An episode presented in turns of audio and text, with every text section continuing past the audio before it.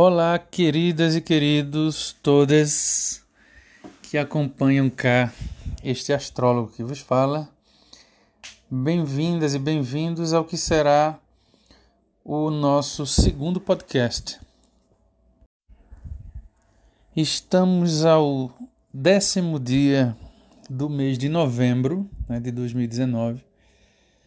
A Lua acabou de entrar em touro fazendo a conjunção com Urano, que se encontra retrógrado, e o exército boliviano decidiu dar um fim aos dias de Evo Morales como presidente daquela república.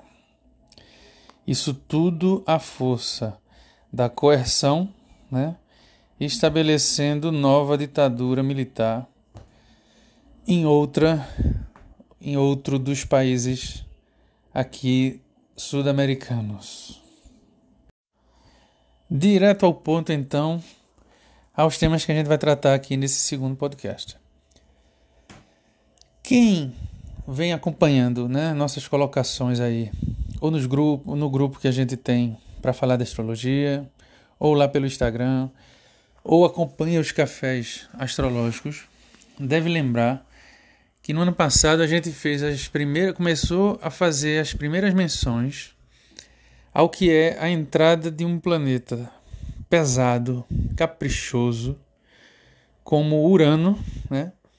num signo que convida a gente a criar estruturas, a formar nossa casa, como é o signo de Touro.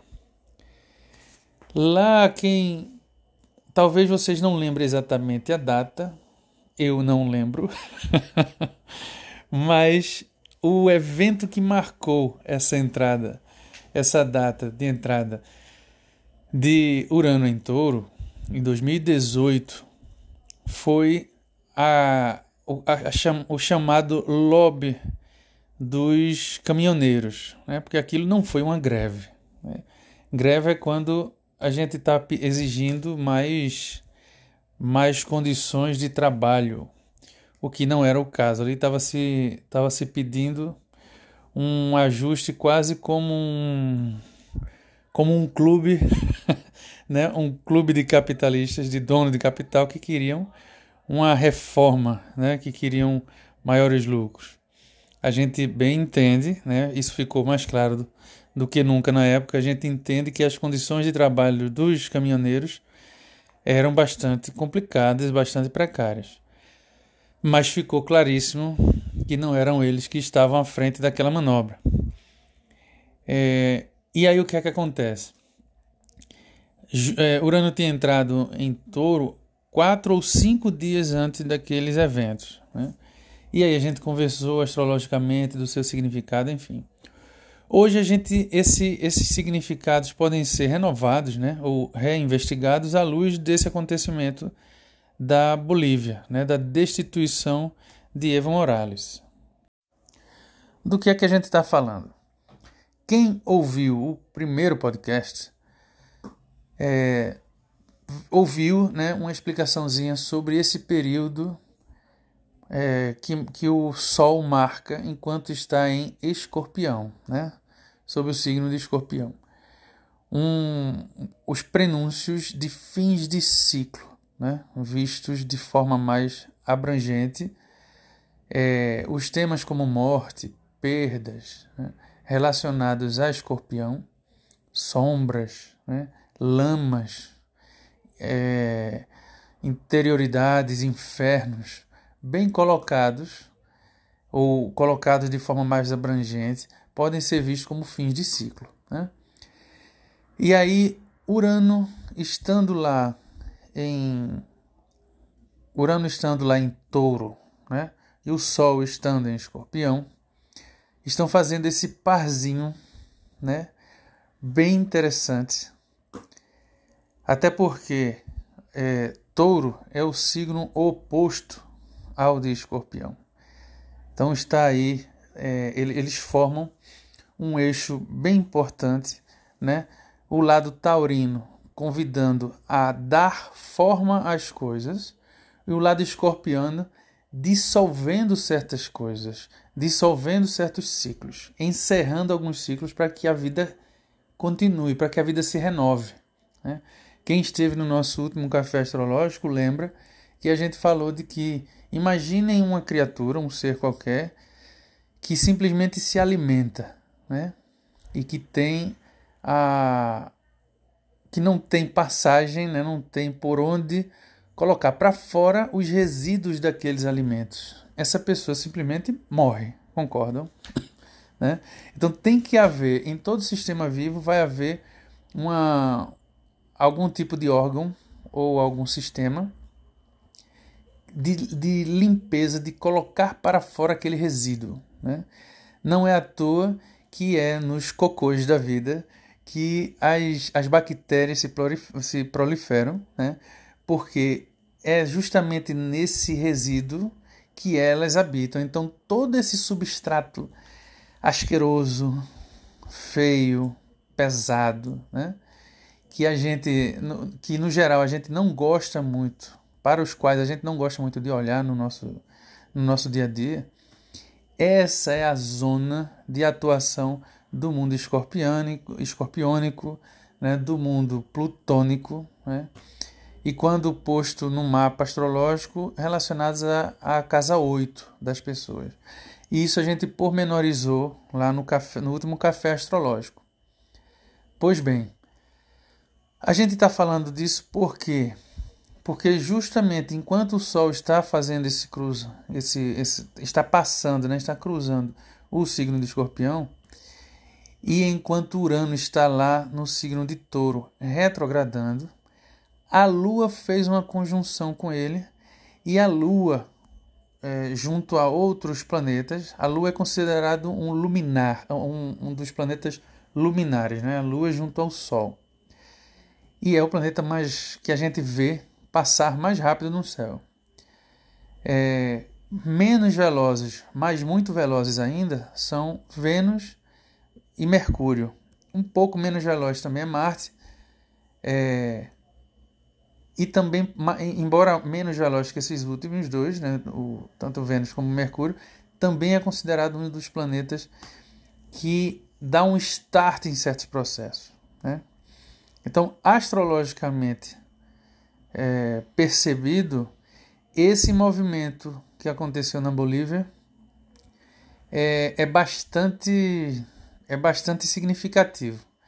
Não necessariamente uma coisa acontece pela outra, né, como eu costumo dizer, ninguém conhece as bases das, das ninguém conhece as causas que movem o dizer astrológico, né? Mas é, o evento é muito significativo para esse céu que a gente está tendo hoje. E o que é que isso tem a ver com essa preparação para 2020? Quem não ouviu, dê uma escutada no nosso primeiro podcast, né? E quem ouviu vai lembrar. Eu disse assim, olha, para lá desses eventos que, que a gente, dos quais a gente está falando hoje, agora aqui nesse primeiro podcast, eu vou deixar alguns para o próximo, certo? Que são alguns trânsitos significativos né, que, que estão aqui presentes conosco. E pelo evento de, da, da Bolívia, né, relacionado a Evo Morales, eu escolhi falar agora desse, dessa história de Urano em touro. A última vez que Urano entrou em touro, ah, uma, um adendumzinho né, aqui. É, eu me referi ao lobby dos caminhoneiros como um evento marcando essa primeira entrada de, de Urano em Touro em 2018. O que é que acontece, né? Um planeta ele entra num signo, mas ele nem sempre ele entra para ficar. Ele entrou, Urano entrou em Touro em 2018, retrogradou, saiu, voltou para Ares, depois voltou ao seu movimento direto em Ares e finalmente voltou para para Touro e se estabeleceu. Né?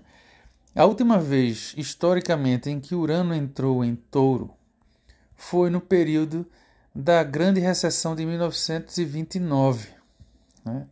naquele período em que a economia teve que se reorganizar. E esse é um evento maravilhoso e exemplar para o que é a figura de Urano entrando em touro. Né? Em termos práticos, touro traz para a gente a vontade de erguer colunas, de preparar um solo, preparar terreno, dar as bases para o que vai ser uma, uma casa para a gente. Né? É, é, a prim, é o, o primeiro signo de terra a convidar a gente a formar algo. É por isso que se, o touro é associado à, à resistência, porque para fazer esse trabalho não é todo mundo que consegue, né? É associado à educação, à educação de filhos e filhas, inclusive, porque educar uma criança não é coisa fácil. É relacionado às artes, porque quase todas as artes procuram dar forma a algo, né? Quase todas elas têm imiscuída aí na, na sua natureza essa, esse foco né, de criar algo. E nesse sentido, é, Touro traz muito disso, né? Um planeta que é que, que traz a ideia da, da, dos novos sentidos ou do sentido que mora nas coisas, e aí a gente está falando de Urano, não pode, não fica tão à vontade num signo que convida a algo tão conservador. Concordam? Então, Urano que tem que é na, na astrologia o senhor dos sentidos, né? Junto à sua irmã e amante Geia, eles formam a titanada toda, né? Os titãs todos são filhos deles. É, e nessa nessa nessa dinâmica, né, de um planeta inquieto, criativo, inventivo, que traz novos sentidos às coisas, entrando num signo conservador, essa, essa, os lugares onde isso aparece, né, quase sempre vão ter certos tremores, né? Quase sempre vão ter certas certas complicações, né? Porque naquilo que a gente está, naqueles projetos de construção, de figuração, de dar forma, Urano traz uma, um novo sentido para aquilo. Né? Então, não é à toa que quando ele entra em touro sempre tem, sempre traz crises. Né? Crise é a palavra de ordem para um encontro desse, desse porte. E Uraninho, gente, não vai passar pouco tempo em, em touro, não. Né? Ele é um dos, dos planetas bem lentos né, da, do nosso sistema. Ele vai ainda provocar um bocado de crise, né? um bocado de rearranjo aí enquanto ele estiver em touro vai trazer novos elementos para as bases que a gente quiser construir doravante, né? E isso somado às informações que, que a gente já passou aqui no, no podcast 1, é, dão para a gente já uma. aumenta um pouco a abrangência dessas informações. Né? A gente falava no, no primeiro podcast que Júpiter, por exemplo, vai estar tá em dezembro entrando é, entrando em Capricórnio, né?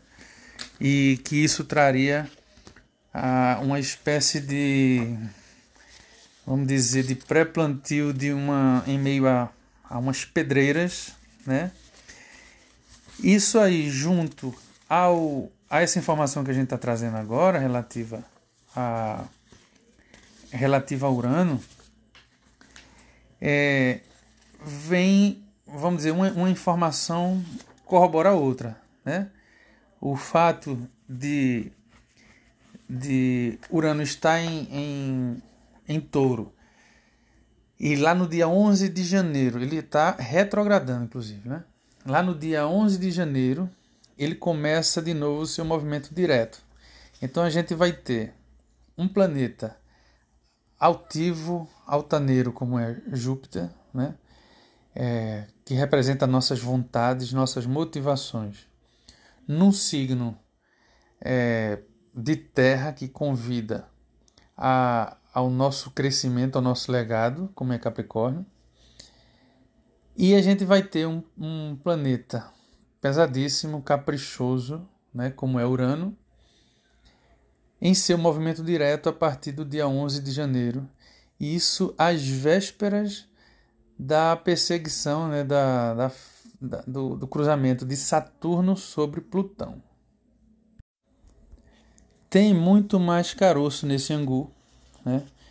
mas a gente precisa é, tratar cada informação dessa de uma maneira muito cuidadosa para não cair em generalizações e não e não servir né, esse tipo de, de, de informação como algo para é, para alarde, né? Ou, ou susto, ou provocar medo, enfim. É, são encontros bem duros, né? A gente não pode deixar de olhar para isso. Só que como é que isso interfere na nossa vida individualmente? A gente precisa saber no nosso mapa natal onde é que se encontra o signo de Touro. Isso significa que eu vou identificar a casa ou a área da nossa vida mais prática, né, em que está sendo afetada, que está sendo afetada pelo convite taurino. Portanto, pelos afetos que trazem o, o planeta Urano neste signozinho, certo? A coisa funciona desse jeito para a gente não estar tá, é, a gente não estar tá fazendo alarde maluco, né? Ou provocando mais confusão do que, do que esclarecimento. Então você que já fez o seu mapa natal, procura lá qual é a casinha em que cai o signo de touro e anota lá de alguma maneira, olha, existe um trânsito aqui importante acontecendo hoje, né? E, é, e eu preciso dar conta dele. E coloca lá o símbolozinho de Urano no grau 4 de touro. Se você não sabe fazer isso ainda ou ainda não fez, procure saber. que isso é coisa, é informação bastante importante para os, os próximos movimentos aí deste, deste lugarzinho que nós habitamos, né? É, tem outras tem outras outros trânsitos importantes também para a gente é, considerar, mas eu vou deixar para o seu devido tempo, né? É, Oxalá a gente tem aí uma janelinha para respirar, porque de, da libertação de Lula para cá não deu uma semana, né? E os céus já estão em polvorosa.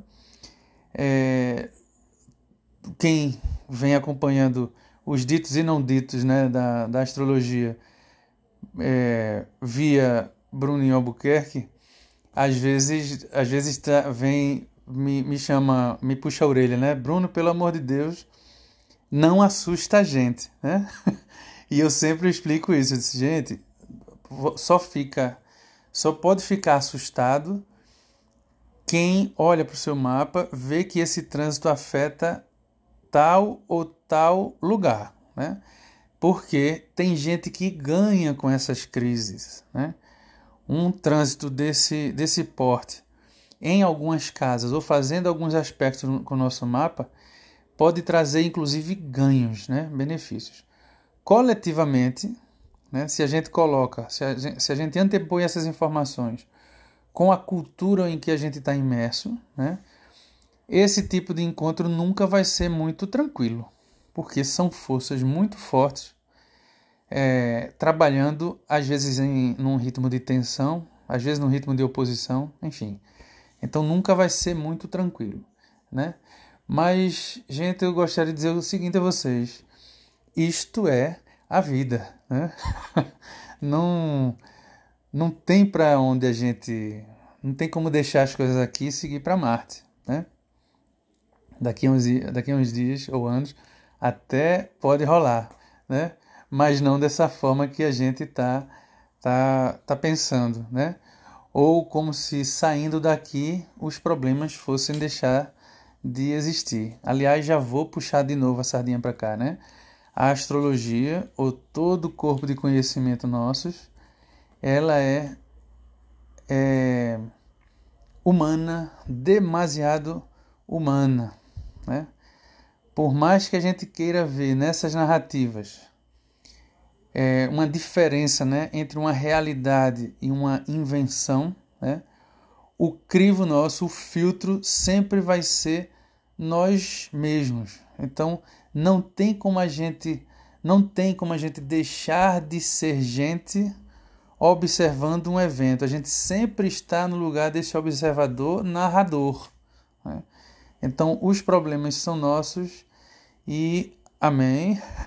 As soluções também. Né?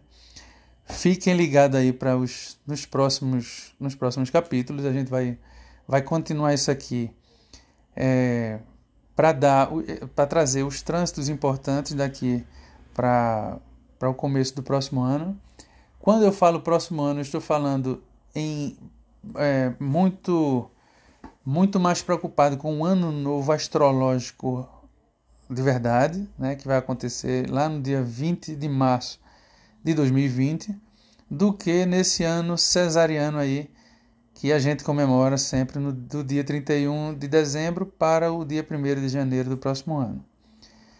Aliás, se vocês cutucarem, eu até posso falar um pouquinho melhor disso, mas se não cutucam, vou seguir com o meu planejamentozinho virginiano. Ok?